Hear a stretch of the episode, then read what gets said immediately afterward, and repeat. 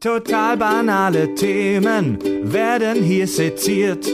Scheißegal wie albern, hart analysiert. Darüber wird man in tausend Jahren noch berichten. Das sind die Kack- und Sachgeschichten. Willkommen bei den Kakis. Ich sitze hier in Hamburg in unserem Podcast-Studio gemeinsam mit dem Tobi. Einen wunderschönen guten Tag. Ich bin Fred und wir sind nur zu zweit. Richard die Sau hat sich heute Morgen krank gemeldet. Er fühlt sich etwas verschnupft. Äh, Das geht bei vielen gerade rum. Ich glaube, am letzten sonnigen Wochenende haben viele die Kälte noch unterschätzt und waren zu leicht bekleidet. Ja, fühle ich. Äh, Richard wartet ja auch gerade darauf, dass wirklich in den nächsten Stunden bis Tagen sein erstes Kind geboren wird. Tobi hat jetzt die Theorie, dass Richard vielleicht simuliert und er einfach nur zu nervös ist. ja, schauen wir mal, ob Richard überhaupt wieder zurückkehren kann hier im Podcast, bevor äh, sein kleiner Prototyp ausgebrütet wird. Stimmt, das kann natürlich sein, ne, dass er ab jetzt weg ist. Das kann sein. Das, Wir werden euch weiterhin auf dem Laufenden anhalten. Ja, Tobi und ich äh, sind zu zweit. Mm, Wir hatten aber tatsächlich sowieso für heute ähm, was äh, geplant, nämlich eine weitere Folge unseres Spezialformats Die Shitmenge, in dem wir uns Zeit nehmen für interessante äh, Hörer-Mails, die in normalen Folgen keinen Platz haben, weil die etwas länger sind. Also wir haben sehr interessante und auch etwas längere Hörer-Mails heute, die uns zusätzliche Insights und Meinungen geben zu Kack- und Sachthemen, die wir in letzter Zeit hatten. Ja. Jo. Genau, die Folge heute wird jetzt auch nicht so extrem lang werden. Ähm, wir sind nämlich tatsächlich auch gerade hart am äh, schon vorproduzieren für die Sommerpause. Also wir sind richtig fleißig gerade und machen gerade geilen Scheiß, den wir dann in der Sommerpause senden können. Ich muss ehrlich sagen, dass ich auch leicht verschnupft bin. Ich weiß nicht, ob man es hört. Ein bisschen, ja. Ein bisschen. Ähm, ich bin auch im Biergarten gesessen am Wochenende und war zu leicht bekleidet, glaube ich. Fuck. Ja, Tobi, Ja. Ihr habt ja zu zweit, Richard und du, da kommen wir jetzt zur ersten Mail, ihr habt zu zweit eine Folge aufgenommen über Knives Out Ja, beziehungsweise zu dritt mit Steffen. mit Steffen. Ja. Da war ich im Urlaub jetzt vor kurzem und da habt ihr über die allergische Nummer gesprochen, die allergische Redaktion vom Dave Bautista in dem Film. Ja, genau. In dem Film trinkt er ja einen Schluck äh, aus einem Cocktail, wo Ananas drin ist. Er hat vorher schon gesagt, dass er Ananas scheiße findet und dann verreckt er nach einem Schluck Ananas Cocktail. Ja. Und ähm, wir haben halt gemutmaßt, dass das total konstruiert ist. Ähm, zum einen, weil er komplett ohne äußere Erscheinungen verreckt. Also sprich, normalerweise kennt man das ja so, dass bei anaphylaktischen ähm, Schocks, also bei, bei extremen allergischen Reaktionen, irgendwas anschwillt. So, ne, dass dir die Fresse anschwillt. Äh, wie Richard Ja. immer so schön sagt, willst du mal meinen Partytrick sehen und dann Erdnüsse in den Mund Ja. werfen. Und er liegt einfach nur da und ist tot. Weder So, rot ne? noch fette Fresse. Genau, also Ja, gar ja. nichts. Ne? Ja, ja. Plus, dass äh, wir vermutet haben, dass er das halt auch gemerkt hätte. Ja. So, ne, dass er Ananas trinkt, wenn er tödlich allergisch dagegen Ja, ja. ist. Und äh, ihr drei habt in der Folge ja schon darum gebeten, professionelle Hilfe zu bekommen, weil ihr euch mit Allergien nicht gut genug auskennt. Und prompt haben da ein paar Hörerinnen und Hörer geschrieben und Hilfestellung gegeben. Eine möchte ich davon mal vorlesen. Die Swantje hat das Thema nämlich wirklich toll zusammengefasst. Ist trotzdem eine relativ lange, aber sehr interessante Mail. Und zwar, guck mal, ich sogar mit Papier heute. Richtig oldschool. Heute mal aus, aus einer kleinen technischen Laune heraus habe ich mir das ausgedruckt. Ja, Swantje schreibt. Liebe Kakis, in der Knives Out Folge habt ihr euch medizinischen Support zu Dukes allergische Reaktion gewünscht. Fear not, was folgt, ist eine viel zu lange Mail zu allergischen Reaktionen. Ihr hattet recht. Das, was wir da sehen, ist medium-garer Film-Bullshit. Also, man muss grundsätzlich zwischen vier Formen der Allergie unterscheiden. Das reicht von der klassischen Typ 1 Allergie, Erdnüsse, Pollen, Gräser, Bienenstiche, Ananas, bis hin zu einer Typ 4 Allergie, zum Beispiel Nickel in Schmuck. Grob kann man sagen, dass von vi- äh, 1 bis 4 die Geschwindigkeit, bis es zur Reaktion kommt und auch die Schwere abnimmt. Also Typ 1 ganz schlimm und schnell, Typ 4 eher langsam und schwach. Das ist dann dieser, dieser Partytrick, von dem Richard immer spricht. Ne? Genau. Ist ja auch irgendwie Allgemeinwissen, schreibt Zwantje, dass man mit einem Bienenstich eher ins Krankenhaus muss als mit Modeschmuck. Ja. Im Fall von Duke im Film wird eine Typ-1-Allergie dargestellt, also schneller Onset, wie sie schreibt, Beginn, und potenziell fataler Ausgang. Das Ganze läuft grob so ab. Allergen, Ananas, kommt in den Körper und wird vom Immunsystem als fremd und gefährlich erkannt. Hier sind die sogenannten Mastzellen hauptsächlich relevant. Da kann das Allergen andocken, was dazu führt, dass diese Zellen einen Haufen Botenstoffe freisetzen, die dann die allergische Reaktion an sich auslösen. Der relevante Stoff dabei ist das Histamin. Histamin wirkt unter anderem an Blutgefäßen und glatten Muskeln. Sie schreibt, glatte Muskeln sind die, die man nicht bewusst steuern kann. Die anderen heißen Skelettmuskeln. The more you know, schreibt sie auch. Ich wollte gerade sagen, das Interessant. ist mir neu, ja. Also die glatten Muskeln sind die, die man nicht bewusst steuern kann. Sie schreibt weiter. An den Blutgefäßen führen die glatten Muskeln zu einem Abfall des Tonus. Die Gefäße werden also erweitert. Das sieht man vor allem an der Haut, die dann besser durchblutet wird und dadurch werden die Leute knallrot und warm. Gleichzeitig kann mehr Wasser aus dem Blut aus den Gefäßen raus, was dazu führt, dass das Wasser ins Gewebe verschwindet, Ödeme. Deswegen haben Pollenallergiker zum Beispiel verquollene Augen. Das ist vor allem ein Problem, weil dann weniger Blut fürs Gehirn und die anderen Organe zur Verfügung steht. Im Prinzip ist das so, wie wenn einem das Blut versackt, wenn man zu schnell aufsteht. Ah, okay. So, die glatten Muskeln kontrahieren jetzt und das ist vor allem in der Lunge ein Problem. Die Bronchien werden eng und es kommt weniger Luft rein. Medizinisch nicht hundertprozentig korrekt, aber kann man sich wie einen Asthmaanfall vorstellen. Es passieren noch ein paar Sachen, zum Beispiel Nervenreizung, Juckreiz, Anregen der Schleimhaut, Naselaufen, Augentränen. Aber das sind eher nicht die Sachen, die einen umbringen. Wenn man jetzt alles zusammennimmt, dann läuft es so ab. Ananas kommt in Kontakt mit Dukes Mundschleimhaut, bam, massive Histaminfreisetzung. Erstens, Flüssigkeit aus dem Blut versackt in den Extremitäten, Gehirn und Organe werden weniger durchblutet.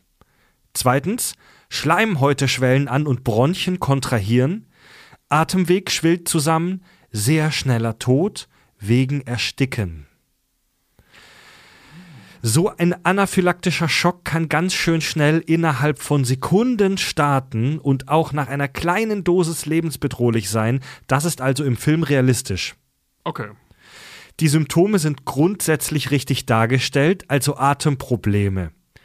Was unrealistisch dargestellt wird im Film, wie schnell Duke daran stirbt. Ganz so schnell geht es dann nun nicht. Im Film ist er ja innerhalb von Sekunden tot. Ja, beziehungsweise der, also wie lang genau das jetzt her ist zwischen seinem Tod und ähm, dem Moment, wo er es trinkt, das wissen wir jetzt nicht. Ähm, also weil da ist halt geschnitten die ganze Zeit. Aber der Moment, wo er es merkt, da ist er dann binnen Sekunden tot. Ja. Swantje schreibt, was halt unrealistisch ist, ist, wie wenig er darauf vorbereitet ist. Das hattet ihr ja auch gemutmaßt in der Folge. Folgendes gilt für Deutschland. Keine Ahnung, wie es in den USA ist, aber angesichts der Tatsache, dass Duke kein armer Schlucker ist, kann er sich wa wahrscheinlich eine mindestens gleichwertige Therapie leisten. Sobald klar ist, dass jemand eine schwere Allergie hat, wird die Person A geschult und B mit einem Notfallset ausgestattet. Jemand von euch hat es auch schon gesagt, er hätte, wenn ihm sein Leben lieb ist, auf jeden Fall mindestens einen EpiPen dabei. Und er würde vermutlich auch gegenüber seinem Umfeld kommunizieren, wo dieser EpiPen ist, damit man ihn verwenden kann, falls der Patient es selbst nicht mehr kann. Jetzt mal, also er spricht das am Anfang des Films ja nur so grob an, also er sagt ja nur, ich weiß nicht mehr genau, wie er es ausdrückt, aber irgendwie so Ananas finde ich scheiße. Irgendwie sowas sagt er. Da er, das haben wir auch in der Folge gemutmaßt, ja weiß, wo er hinfährt. Auf eine tropische Insel zum Ja. Party machen. Und so ziemlich in jedem Cocktail ist Ananas drin gefühlt. Ja? Und eine seiner besten Freundinnen, mit denen er seit Jahrzehnten rumhängt, trinkt immer einen Ananas-Cocktail. Also so dämlich Ja, kann ja, selbst ja, dieser komische Nazi da nicht Richtig, also der wird hier als explizit dämlich und so, ich sag mal, toxisch maskulin stolz dargestellt, aber das grenzt schon an lebensmüde Dummheit. sein. Ja, also das Ja, ja. so unvernünftig wirkt er dann doch nicht. Der ist halt ideologisch verblendet, ja, und er ist ein bisschen, was heißt ein bisschen? Er ist, er ist stumpf und Mhm. ein bisschen dumm, Aber er wirkt jetzt nicht so, als wäre er lebensmüde. Und das sind ja gute Freunde alles, die sich jahrelang kennen. Ja. Genau, also das müssten die auch wissen. Im Zweifel hat einer von den vernünftigen Leuten, zum Beispiel Edward Norton, einen EpiPen vor Ort. Mhm. Weil er weiß, dass Duke ein Idiot ist, aber tödlich allergisch gegen den Lieblingsdrink ihrer anderen besten Freundin. Svantje schreibt weiter, außerdem, das hatte Tobi, meine ich, gesagt, merken Allergiker auch sehr schnell, wenn sie ein Allergen abbekommen. Ja. Kribbeln im Mund, enge Gefühle in der Brust, im Hals, Speichelfluss etc. Solche Frühsymptome müssen Teil eines Aufklärungsgesprächs sein, damit die Patienten wissen, dass sie dann a. was auch immer sie zu sich nehmen, ausspucken, b. vorsorglich den EpiPen nutzen und c. sich sofort ins Krankenhaus begeben. Mhm. Extra Fact: Im EpiPen ist übrigens Adrenalin. Euer Vergleich mit James Bond in Casino Royale war also korrekt. Yes. Adrenalin macht grob gesagt Stress, was so ziemlich das genaue Gegenteil von Histamin ist. Sprich Blutgefäße der Haut eng, mehr Blut zu den Muskeln und Bronchien weit, mehr Sauerstoff zur Verfügung. Klassische Fight-of-Flight-Reaktion eben. Also wenn du. Ah, ja, ja, okay, das macht natürlich Sinn, ja. Ja, wenn du, wenn du halt äh, Adrenalin abbekommst, dann ähm, kommt mehr Blut zu den Muskeln und damit, du kriegst mehr Sauerstoff. Also die Idee dahinter ist, damit du rennen kannst. Richtig. Ja. Als Urmensch. Genau. Ja. So, ein letzter Absatz von Zwantje. So, ich hoffe, ihr fandet das spannend und eure Fragen konnten beantwortet werden. Jetzt folgt noch die obligatorische Lobhudelei. Ich hatte letzte Woche mein zweites Staatsexamen in Medizin und starte im Mai in mein praktisches Jahr. Danach will ich in die HNO wechseln, äh, weswegen ich mich mit eurem Hilferuf gleich angesprochen gefühlt habe. Viel wichtiger, ihr und euer Podcast begleitet mich schon durch mein ganzes Studium. Seit sechs Jahren hört sie uns. Das ist echt krass. Ja. Boah, und sie hat uns live gesehen in Ludwigshafen und Marburg. Ja. Vielen Dank, liebe ja, vielen, vielen Dank. Das hat tatsächlich sehr geholfen. Bin beeindruckt. Also ich habe ich hab die Folge von euch, die Knives Out Folge gehört beim Autofahren, als ich vom Urlaub wieder zurück nach Hamburg, von Süddeutschland nach Hamburg zurückgefahren bin. Und war auch beeindruckt, wie viel ihr da wusstet schon über dieses Allergiezeug. Hattet ihr euch darauf vorbereitet oder war das so aus, aus aus Gedächtnisprotokoll. Gedächtnisprotokoll. Also ich bin ja Allergiker. Ähm, ich bin zwar gegen nichts tödlich allergisch, zumindest wüsste ich das nicht. Ähm, aber halt getestet, ne? Also da muss schon was Schräges sein.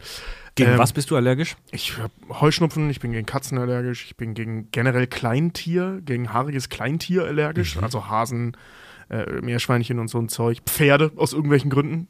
Mhm. Das weiß ich nicht. Das Haariges konnte Großtier. Arzt, ja, das konnte mein Arzt auch nur mutmaßen, dass das irgendwas mit dem Speichel zu tun hat, aber das war er sich jetzt auch nicht sicher.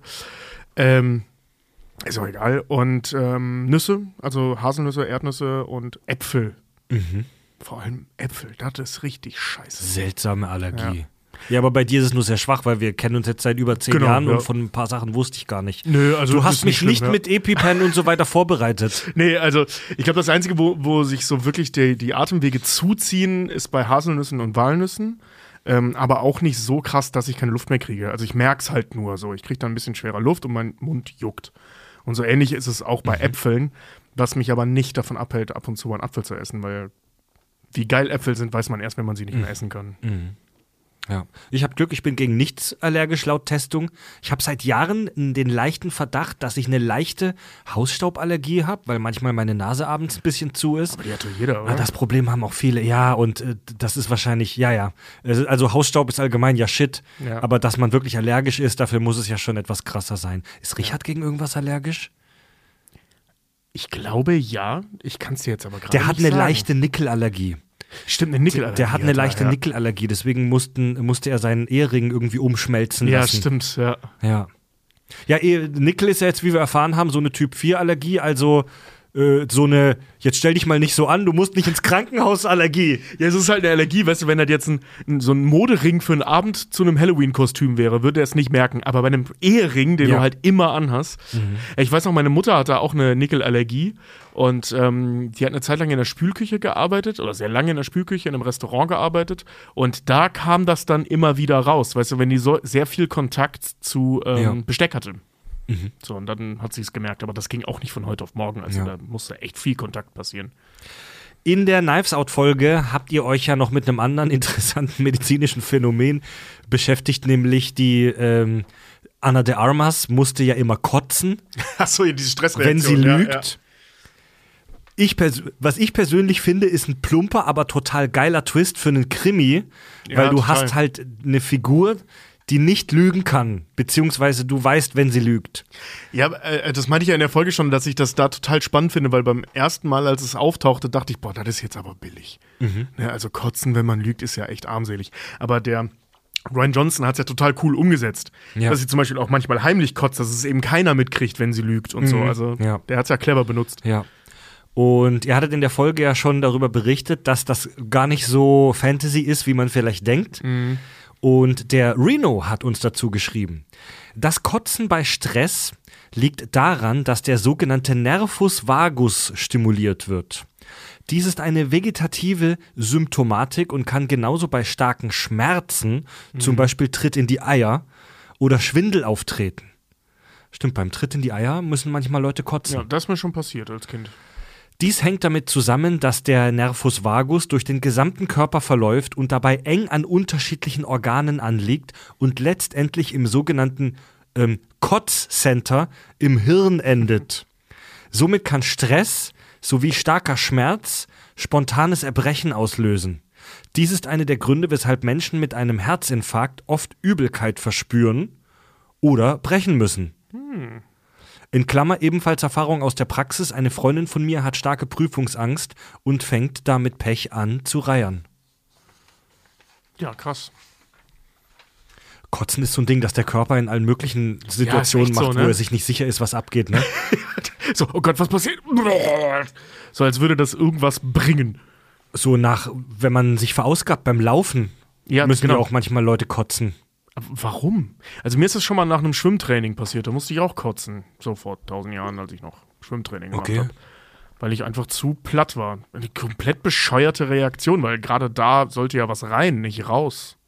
Wenn du die überanstrengst. Ja, oder weißt du, also das kenne ich jetzt zum Glück nicht aus meiner Realität, aber so in Kriegsfilmen und äh, sowas sieht man das ja häufig, dass Leute, wenn sie so Todesangst verspüren oder, oder ähm, ganz brutale, schlimme Dinge im Krieg sehen Mhm. oder erleben, dann sich auch erbrechen.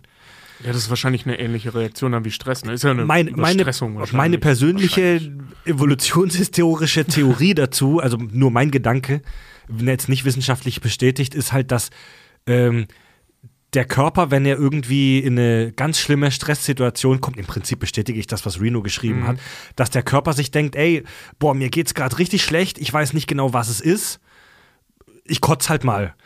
Weil Kotzen ist Ja. eine Reaktion, die ist zwar eklig, aber die bringt den Körper nicht in Gefahr. Im Zweifel spuckst du irgendwas äh, Giftiges aus oder so. Also Kotzen ist so eine äh, Reaktion vom Körper, die kannst du mal machen. Mal gucken, ob es was bringt. Ja, stimmt, stimmt. Ja, ich meine, wenn, wenn du dir jetzt so Gifte anschaust, es gibt ja super viele Gifte, die auf verschiedene Organe reagieren. Ne? Und wenn man jetzt diesen, wie hieß der, Nervus? Reno? Ach so, der Nervus vagus. Vagus ähm, sich anschaut, wenn der wirklich überall irgendwie so lang geht, ähm, dann könnte das ja wirklich sein, dass das, also dass der dafür gedacht war, auf verschiedene Gifte zu reagieren. Weißt du, wenn jetzt das isst, das geht auf die Galle, das isst du, das geht aufs Herz. Ne? Und die Reaktion ist logischerweise Kotzen. Also dass Ja. das so ein, so ein, so ein, so ein, so ein, Giftnotfallsystem ist. Voll. Das Blöde ist nur, wenn die anders belastet werden, wird er eben auch ausgelöst. Richtig. Also Richtig. vielleicht, keine Ahnung, das ist Richtig. meine Vermutung. Ne? Ja, ja. Oder manchmal scheißt man sich ja auch ein. Also in Kriegsfilmen, äh, es wird ja oft be berichtet von so Schlachten oder so, ähm, dass es nach Scheiße riecht. Ja. Ich glaube, bei Game of Thrones wird das sogar erwähnt. Oder dass Leute sich einpissen Ja, oder einsch ja, ja. dass Leute in Kriegsfilmen sich einpissen oder einscheißen. Halt so eine, so eine verzweifelte Notreaktion vom Körper. Ja, die, wir hatten in, in der Folge, ähm, ich hatte das ja recherchiert, was es da so gibt. Ähm, da bin ich aber auf diese, also direkt auf Lügen eingegangen und dass Lügen halt Stress auslöst, je nachdem, wie du sozialisiert bist und äh, ähm, man deswegen sich übergeben muss. Und da war eben auch Teil äh, Einscheißen, kann auch passieren. Kann auch sein, natürlich, wenn du lügst und dein Körper so heftig auf Lügen reagierst, dass du dich einscheißt. Zum Glück ist das bei uns im Studio hier nicht der Fall. Ja, Mann, weil wir erzählen nur Scheiße. Ja, Mann. Die nächste Zuschrift kommt von unserem äh, Hörer, der Metal-Typ. Moin. Hallo, liebe Kackis. Eure neue Folge zur Spielereihe God of War war absolut phänomenal. Erstmal, was habt ihr bitte für einen Freundeskreis, wenn niemand bei dieser Folge mitmachen wollte? Seltsamer Umgang jedenfalls. Ich habe die meisten Spiele der Reihe selbst gespielt und wie euch war mir voll, wie bei euch war mir vollkommen klar, dass es sich hierbei um ein absolut tiefgründiges Meisterwerk handelt. Eure Folge hat mich auch nochmals dazu veranlasst, meine persönlichen Erfahrungen als Vater zu schildern. Das Thema Vaterschaft hat ja eine große Rolle im, in den neueren God of War Spielen. Ne? Er schreibt erstens, ich finde es absolut super, dass ihr die Studienlage zur Vaterschaft ausgebreitet habt. Es gibt leider viel zu wenig Männer, die sich so richtig mit dieser Art Männerthemen beschäftigen und das führt letztlich dazu, dass viele irgendwie vor sich hin wursteln, weil es keinen Austausch gibt. Männer, sprecht endlich miteinander auch über Unsicherheiten. Word. Tobi, ich muss gestehen, dass ich die Folge äh, nicht ganz gehört habe, weil, nee, weil, ich, die, weil ich die Spiele halt nicht Ja. so wirklich verfolgt habe und eu, eure über eine stündige Recap war mir dann irgendwie doch zu lang und ich hatte gerade andere Sachen auf dem Schirm zum Hören. Äh, kannst du kurz in ein paar Sätzen zusammenfassen, über was ihr da gesprochen habt bei dem Thema Vaterschaft bei God of War? Ja, Richard hat ähm, verschiedene Studien rausgesucht oder beziehungsweise Schriften von ein, vor allem einer Wissenschaftlerin. Ich habe den Namen jetzt vergessen. Sie war auf jeden Fall, was mich sehr beeindruckt hat, ähm, Evolutionsanthropologin und Experimentalpsychologin. Äh, und die untersuchte halt eben in verschiedenen Studien, die sie da durchgeführt hat, ähm, was unter anderem hormonell im Körper eines Mannes passiert während der Vaterschaft. Und vor allem halt eben zu Beginn. Und einer dieser Ergebnisse, das ich total spannend fand, ähm, war, dass die hormonelle Veranlagung bei Männern und Frauen in Bezug auf Kindliebe im Prinzip gleich ist. Ähm, ein großer Unterschied ist halt eben der zeitliche Vorsprung, den die Frau durch die Schwangerschaft hat. Das heißt, als Mann kannst du dich halt eben auch genauso an das Kind binden wie die Frau, vorausgesetzt, du nimmst dir die Zeit. Und das dauert halt eben Ja. roundabout sechs Monate, meinte Richard, äh, ähm, laut ihrem Artikel. Dass du, wenn du halt sechs Monate lang das Kind andauernd an dir kleben hast, ne, deswegen ja diese Tragegeschichten und so, das kriegt man ja auch mittlerweile überall empfohlen als Mann, Ja. ähm, dann, dann baut dein Körper im Prinzip dieselbe hormonelle Struktur auf wie halt eben auch eine Mutter. Solche Mhm. Themen zum Beispiel. Da waren noch zwei, drei andere, weiß ich jetzt nicht mehr äh, aus dem Kopf. Ja, ja. Vielleicht durch die Spannend. Mail dann mehr. Ja. Spannend. Wir hatten relativ häufig in letzter Zeit so Elternsein und Vaterschaftsthemen. Das war jetzt aber jedenfalls bewusst, gar nicht jetzt mit Absicht, äh, wegen Nee. Richard, also Richard und ich sind ja jetzt äh, junge Väter geworden, Richard in ein paar Tagen. Das war aber gar nicht so bewusst. Das hing eher damit zusammen, dass wir zwei Kinderbuchthemen hatten, Pippi Langstrumpf Ja. und Winnie Pooh. Und bei God of War hat sich jetzt auch ergeben. Ja, bei God of War wollten wir auch eigen, also ursprünglich mal über ganz andere Themen reden, aber irgendwie hat sich das so angeboten. Ja, ja, absolut. Passt ja bei der, passt ja bei der Story, vor allem bei Ja. den neueren, oh, zu 100 Prozent. Ja. ja, der Metal-Typ schreibt weiter. Zweitens, ich habe anlässlich der Geburt meines Sohnes vor etwas mehr als drei Jahren mein Arbeitspensum zunächst auf 90 Prozent, ähm, durch den Start meines Studiums später zu einem 80 Prozent Pensum reduziert. Heute weiß ich nicht, ob ich nach Beendigung des Studiums nächstes Jahr nochmal erhöhen würde. Klar, es geht echt massig Kohle verloren, aber die Zeit mit den Kleinen ist unbezahlbar. Äh, drittens, ich hatte durch eine eher schwierige Kindheit massiv mit eigenen Ängsten vor der Vaterschaft zu kämpfen. Es ist, glaube ich, wichtig für alle werdenden Väter zu verstehen, die Kinder brauchen am Anfang die Mama, wir Männer sind erstmal Beiwerk und stille Zuarbeiter. Mit dem Spielen kommt die Bindung, wie ihr richtig in der Folge erwähnt habt, aber der Papa ist natürlich trotzdem auch sehr wichtig. Glanzleistung und damit zurück ins Studio, der Metal-Typ. Stimmt, das war auch noch äh, eine, ähm, eine Beobachtung oder eine Untersuchung von ihr, dass ähm, die unterschiedliche Funktionsteilung, sag ich mal, innerhalb der Elternschaft, ähm, dass Dads halt im Prinzip dazu da sind, ähm, Kindern über spielerische Tätigkeiten und so weiter Dinge beizubringen, Selbstbewusstsein beizubringen, ähm, dieses Gefühl, ich kann etwas beizubringen und so. Also ein massiver Einfluss halt eben auf die, äh, ähm, ich sag mal, auf die Selbstwahrnehmung des Kindes halt eben haben.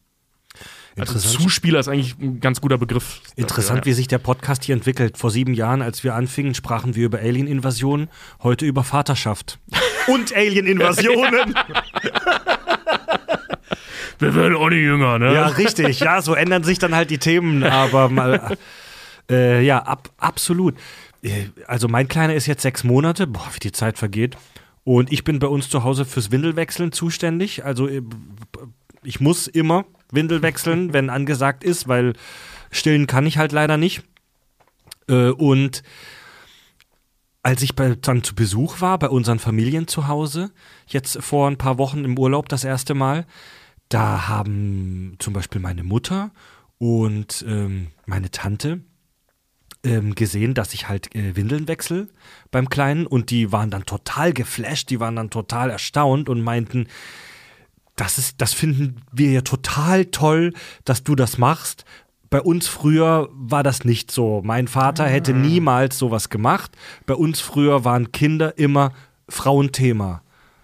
Und das finde ich total traurig. Das ist total traurig. Das ist total traurig. Das war früher so Usus, dass die Frau sich um das Kind kümmert und der Mann nicht oder wenig. Also ich meine, das ist ja für alle Beteiligten, für Mutter, Kind und Vater, die möglichst beschissenste Variante.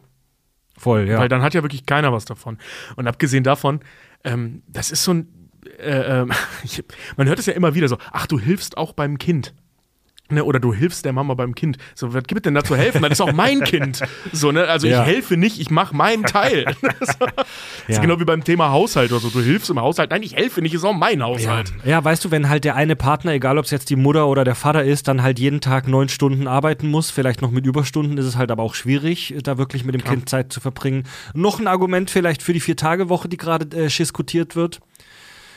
Und äh, ja, Ja, bitte, bitte, bitte. Bitte. Wir bei den Kakis machen hier ja inoffiziell eigentlich oft eine Vier-Tage-Woche. Ja. Also bei uns ist es oft so, dass wir uns Donnerstag, wenn wir bei der Aufnahme verausgaben, dann Donnerstag nur einen halben Tag machen oder Freitag. oft, oft äh, Freitag oder oft taucht jemand auch gar nicht auf. ja. Dafür machen wir halt an anderer Stelle oft Überstunden, wenn wir halt bis in die Nacht aufnehmen oder so. Aber wir zählen ja jetzt hier auch unsere Arbeitsstunden nicht explizit, weil unser Job ist mental ja sehr fordernd. Ja, Und da brauchen wir auch manchmal einen Freitag, wo man einfach Zeit hat, um Star Trek PK nachzuholen. So. Und mit dem Kind zu spielen. Ja, außerdem würde das bei uns ja auch komplett durch, äh, durcheinander gehen, ne? weil du hast ja manchmal Wochen, wo nicht viel los ist. Das, da sitzt hier kaum mal jemand im Studio oder sitzt hier im Studio und spielt Pharao oder Walheim oder Körbel. Ihr könnt Ja. euch jetzt selber überlegen, wer welches Spiel von diesen spielt. Und äh, in manchen Wochen sitzen wir hier jeden Abend bis 10. Also es kommt ja immer ganz drauf an. ja, ja. Ja, so dieses, Ja. wir haben ja manchmal so Tourauftritte.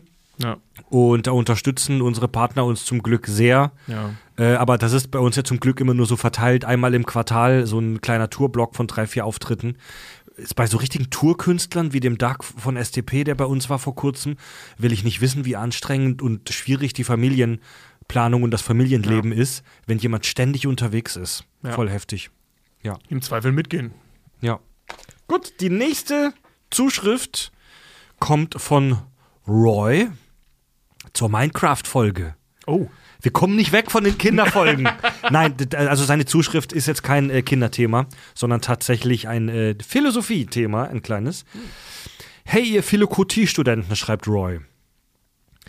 Da ich ja, wie ihr wisst, Ethiklehrer bin, wollte ich die Anmerkung von Richard über René Descartes in der Minecraft-Folge mal nutzen, um euch und auch den anderen Hörenden diesen kurzen, berühmten Satz Ich denke, also bin ich ganz runtergebrochen näher zu bringen. Stimmt, der, den hatten wir auch erwähnt in der Simulationshypothese-Folge mit dem Team Kirschwässerle. Roy schreibt, er, also René Descartes, stellte sich die Frage, was man denn überhaupt mit absoluter Sicherheit wissen kann. Dazu geht er zuerst davon aus, dass komplett alles einfach unwahr bzw. unreal sein könnte. Die Menschen, die wir um uns herum sehen, könnten komplett von uns eingebildet oder geträumt sein. Gleiches gilt für die komplette Umwelt um uns herum. Selbst unser eigener Körper könnte von einem Gehirn im Tank völlig imaginiert sein. Ich frage mich also, was denn überhaupt absolut real sein muss. Aber dass ich, der ich mir diese Frage stelle, existiere, liegt nach Descartes absolut auf der Hand. Denn wie soll ich mir diese Frage stellen, wenn ich nicht existiere? Es kann also alles und jeder um mich herum von mir eingebildet sein, aber dass ich denke, da ich ja denke, muss ich existieren. Allein das können wir mit absoluter Sicherheit wissen. Bonus.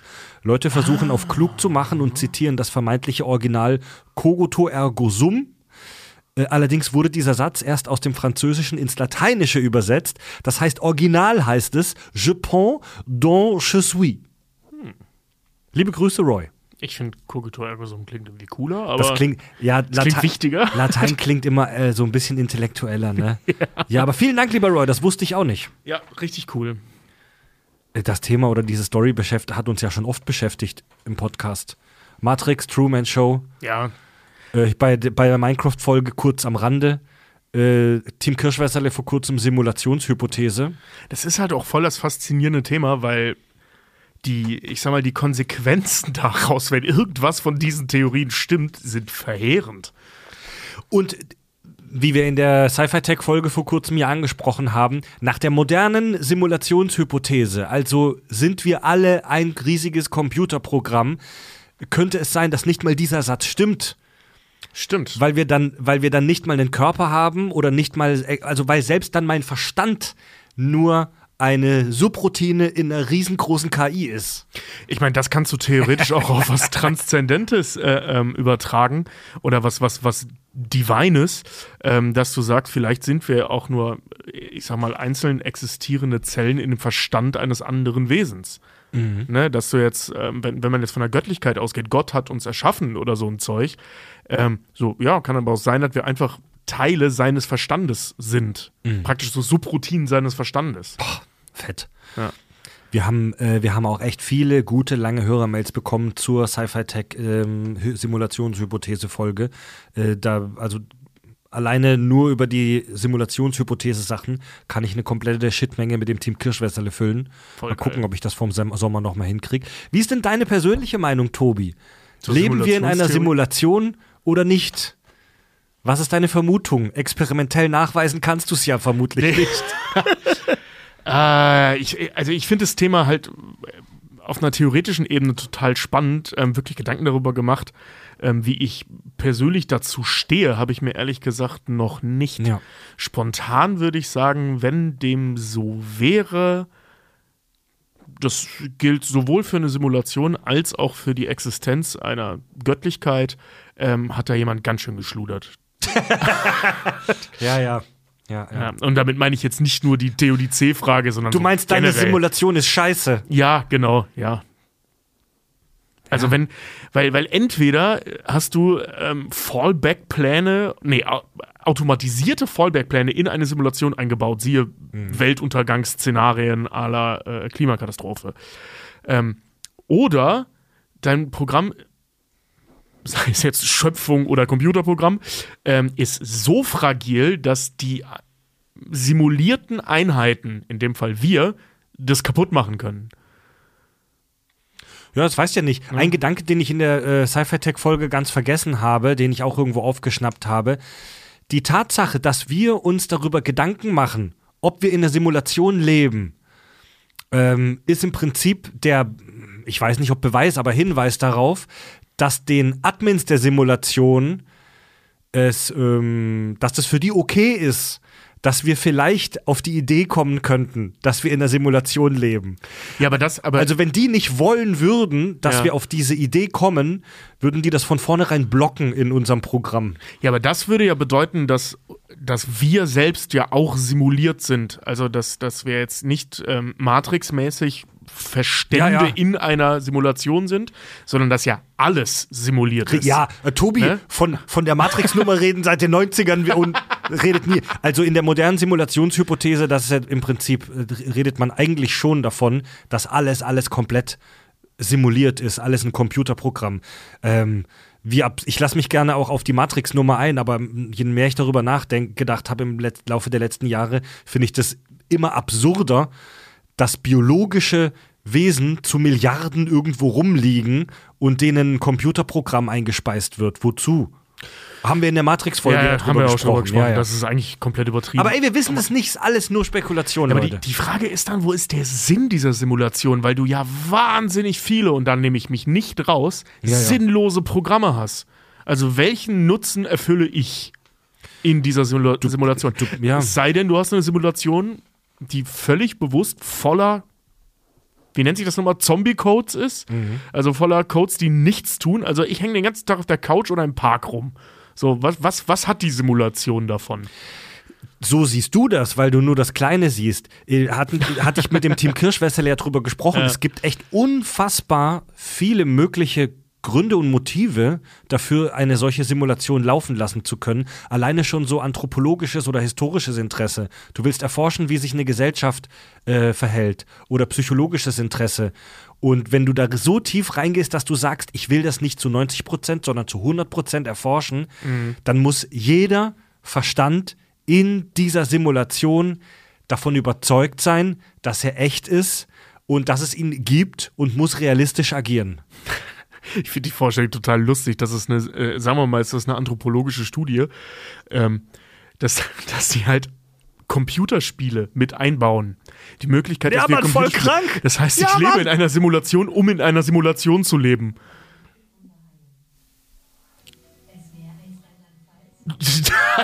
Oh, ist das gruselig. Hier ging gerade, hier ging gerade unser Smart Speaker System an und spielt gerade SWR 1 den südwestdeutschen Warte. Radiosender. Sie tauchen ganz tief ein in Horoskope.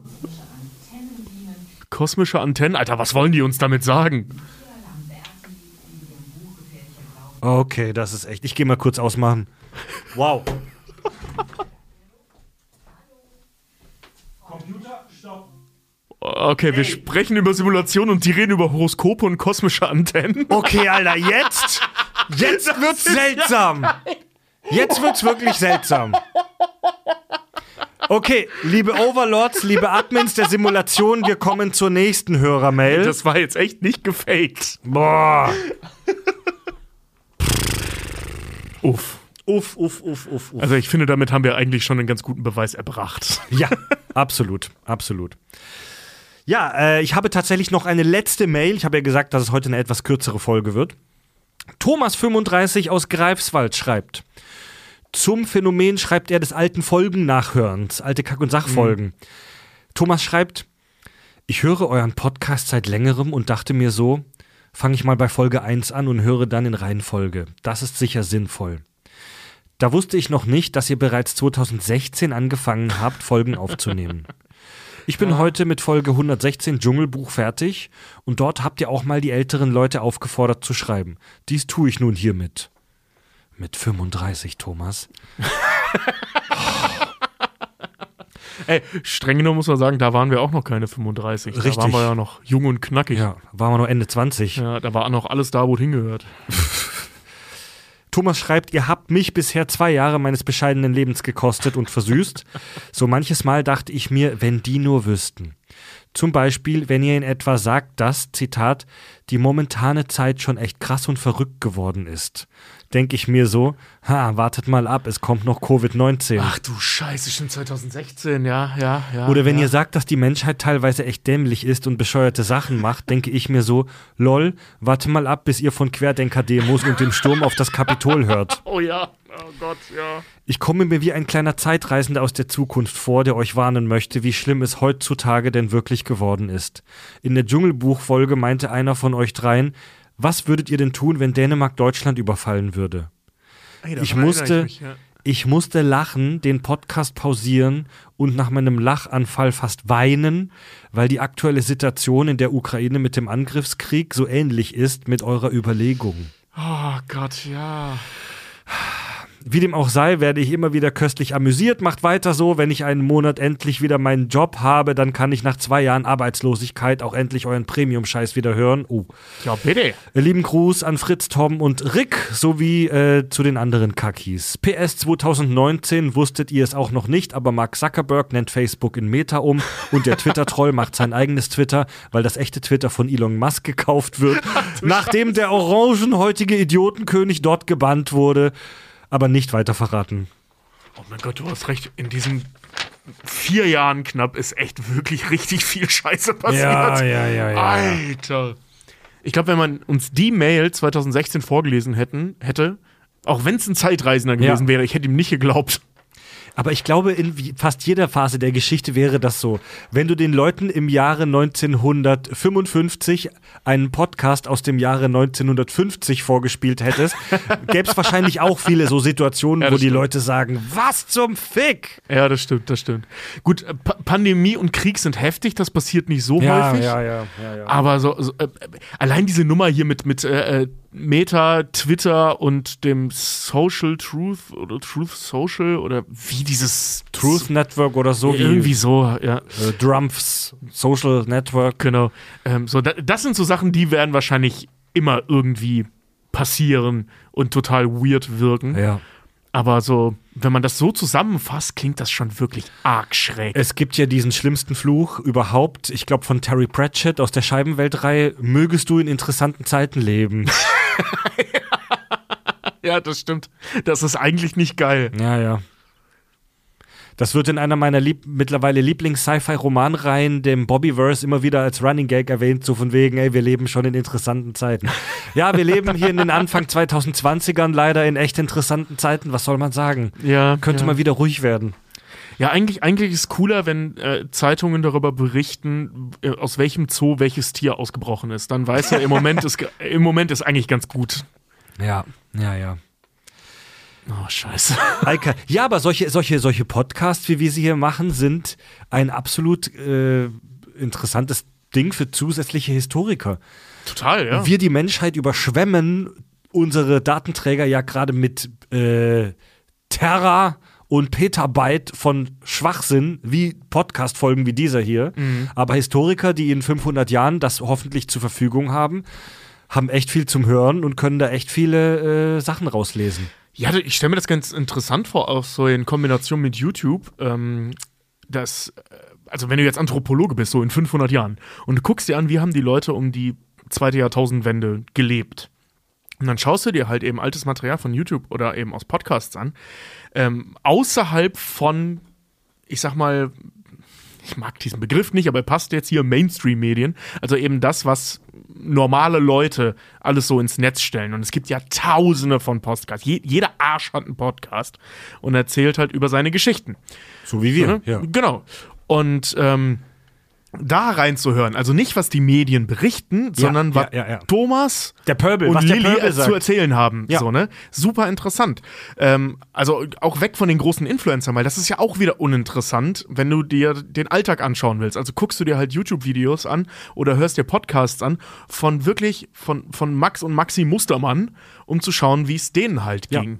Was so Dating, ich glaube, dass so, so, so Dating-Podcasts und so für Anthropologen super spannend sein werden Oh in der Zukunft. ja, ja, ja, ja, ja, ja. Also ja, heute ja. sind die ja langweilig, weil jeder Arsch macht's und irgendwie erzählen alle die gleichen Geschichten. Logischerweise, was soll da noch groß passieren? Ähm, aber so aus anthropologischer Sicht aus der Zukunft ist das doch super spannend. Dieses ganze Tinder-Zeug und so. Das wird eines Tages mal der Renner in irgendwelchen Facharbeiten, erstes Semester Anthropologie.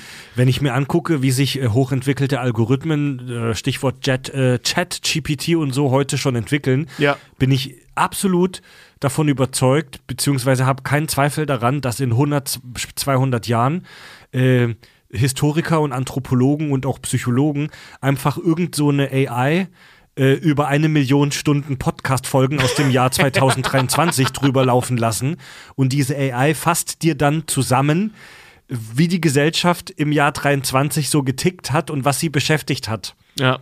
Und dann kommen da so merkwürdige Themen wie, soll man jetzt gendern oder soll man nicht gendern raus? Wo sich dann die Leute aus der Zukunft einfach nur an die Stirn klatschen, weil sie irgendeine die perfekte Lösung gefunden Nee, haben. So, ne? Und dann, Ja, ja. Oh. Ja. Das, das gab's doch mal bei The Orville, so eine Folge, wo der Gordon sich in die Person aus dem Handy verliebt. Ja. Da siehst du das ja, weil, Ja. weil er halt die ganzen Nachrichten oder der Computer die ganzen Nachrichten durchgeht, die ganzen Videos, die ganzen Insta-Stories, die sie gemacht hat und so. Und daraus halt rekonstruieren kann, wie die Menschen Anfang des 20. Jahrhunderts, Ja, äh, Mann. 21. Jahrhunderts gelebt Mega haben. geil. War eine richtig geile Idee bei Orwell. Die, Ja. finden, die finden ein Handy, ein, ein, ein iPhone, das vor 300 Jahren oder so irgendwo eingegraben wurde und zapfen das an. Und da gehen die Historiker dann natürlich komplett steil. Ja, super geil. Und Also, vergrabt eure Smartphones. Lasst uns die Erde vollballern mit, mit, so, mit diesen Zeitkapseln, wo wir alle unsere Handys reinschmeißen. Ja, Mann. So Das wäre super fruchtbar für die Ja, Wissenschaft. man, mit vergrabt eure Smartphones, aber bitte in einer dichten, in einem, in einem dichten Ja. Behältnis, damit die, die Metalle und das Kupfer da drin nicht euren Garten vergiften. Ja. Und Aber- die Daten halt auch vorhanden bleiben, weil sonst war das Ganze sinnlos. Richtig. Super gut. Aber Handy vorher aufladen. damit die später nicht den Warp-Kern erst anzapfen müssen. Richtig gut. Ja, Ja, Leute. Das, das würde helfen, wenn du so einen Nokia 3310 hast. Lädst sie jetzt auf, kannst du in 300 Jahren wieder ausgraben. Wunderbar. Äh, zum Schluss dieser Folge Shitmenge eine Honorable Mention, also eine, eine, eine, eine ehrwürdige Erwähnung an den lieben Luca. Der hat uns eine lange Mail geschickt, wo er mal unsere Folgen der Vergangenheit analysiert hat im Hinblick auf die äh, Spieldauer und hat uns äh, so mit vielen Zahlen und Daten und Fakten aufgelistet, ähm, dass zum Beispiel viele Folgen, die wir über Filme aufgenommen haben, länger waren als die eigentlichen Filme. War jetzt keine große Überraschung, aber er hat das toll dargelegt und ganz viele Folgen von uns so analysiert auf ihre Folgenlänge hin. Ja, vielen Dank, lieber Luca. Die ist so lustig, die Mail. Ja. Die habe ich ja schon mal irgendwo erwähnt. Ich finde die einfach zum Schießen komisch. Richtig gut, ey. Ja, Aber die ist leider wirklich sehr, sehr lang. ja sehr, die sehr ist viele sehr Zahlen. lang und sehr viele Zahlen, aber vielen Dank, lieber Luca. Ja, Leute, das war die Shitmenge. Schreibt uns eure Hörermails, egal ob es lange oder kurze sind, äh, über das Kontaktformular auf kackundsach.de. Kurze Mails haben eine höhere Wahrscheinlichkeit, darauf vorgelesen zu werden. Und ich habe noch eine ganz große Bitte an euch, die liebe Community, die ihr ja so aktiv seid. Wir freuen uns über alle Mails. Wenn ihr Hörermails habt zu irgendeinem Thema, schreibt die bitte über das Kontaktformular und nicht über Insta. Ja. Ich hatte jetzt in letzter Zeit bei den Insta-Privatnachrichten ellenlange Mails zur Hy Simulationshypothese. Und das ist sehr schwierig, weil die dann häufig mal, wenn man nicht sofort die rausschreibt, verschwinden die so im Chatverlauf von hunderten Leuten. Und ähm, da können wir die nicht so gut archivieren. Und es ist für uns technisch ein bisschen unbequem. Deswegen, wenn ihr schreibt, gerne über das Kontaktformular. Ich frage mich eh, was bei den Leuten abgeht, dass die so zehnseitige Aufsätze bei Insta vermutlich noch im Smartphone schreiben. Ja, klar. Ey, die haben halt Bock.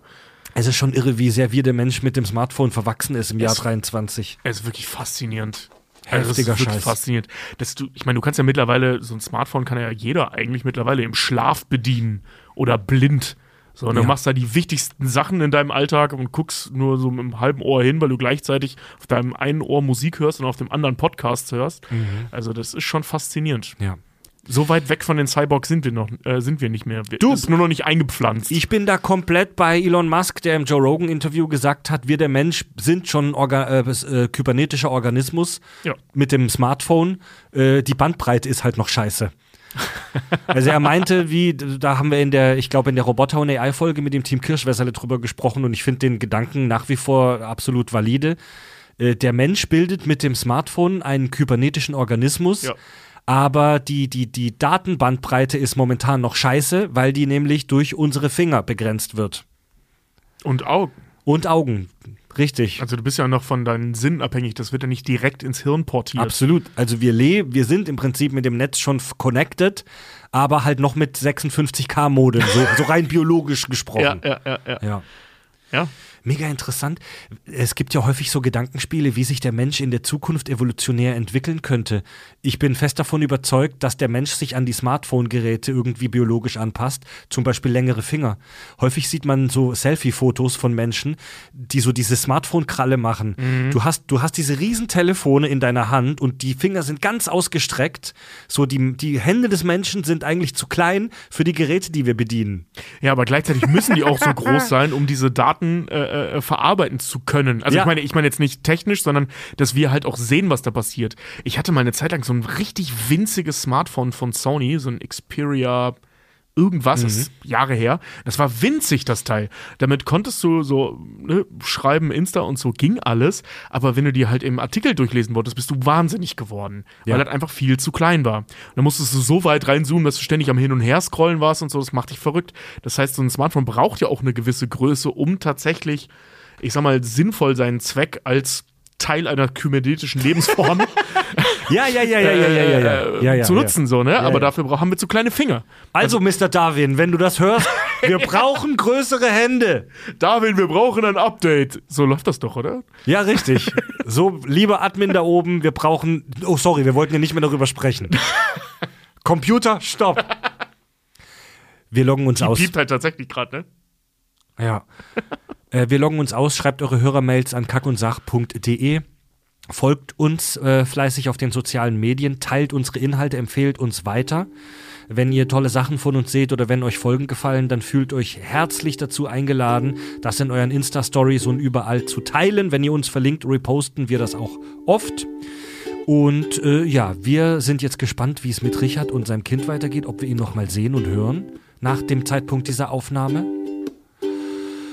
Und äh, ja, die Folge war jetzt eine eher Füllerfolge zwischen sie vielen großen Kack- und Sachinhalten, aber es darf auch mal sein, ja. So. Tobi und Fred bedanken sich und sagen Tschüss.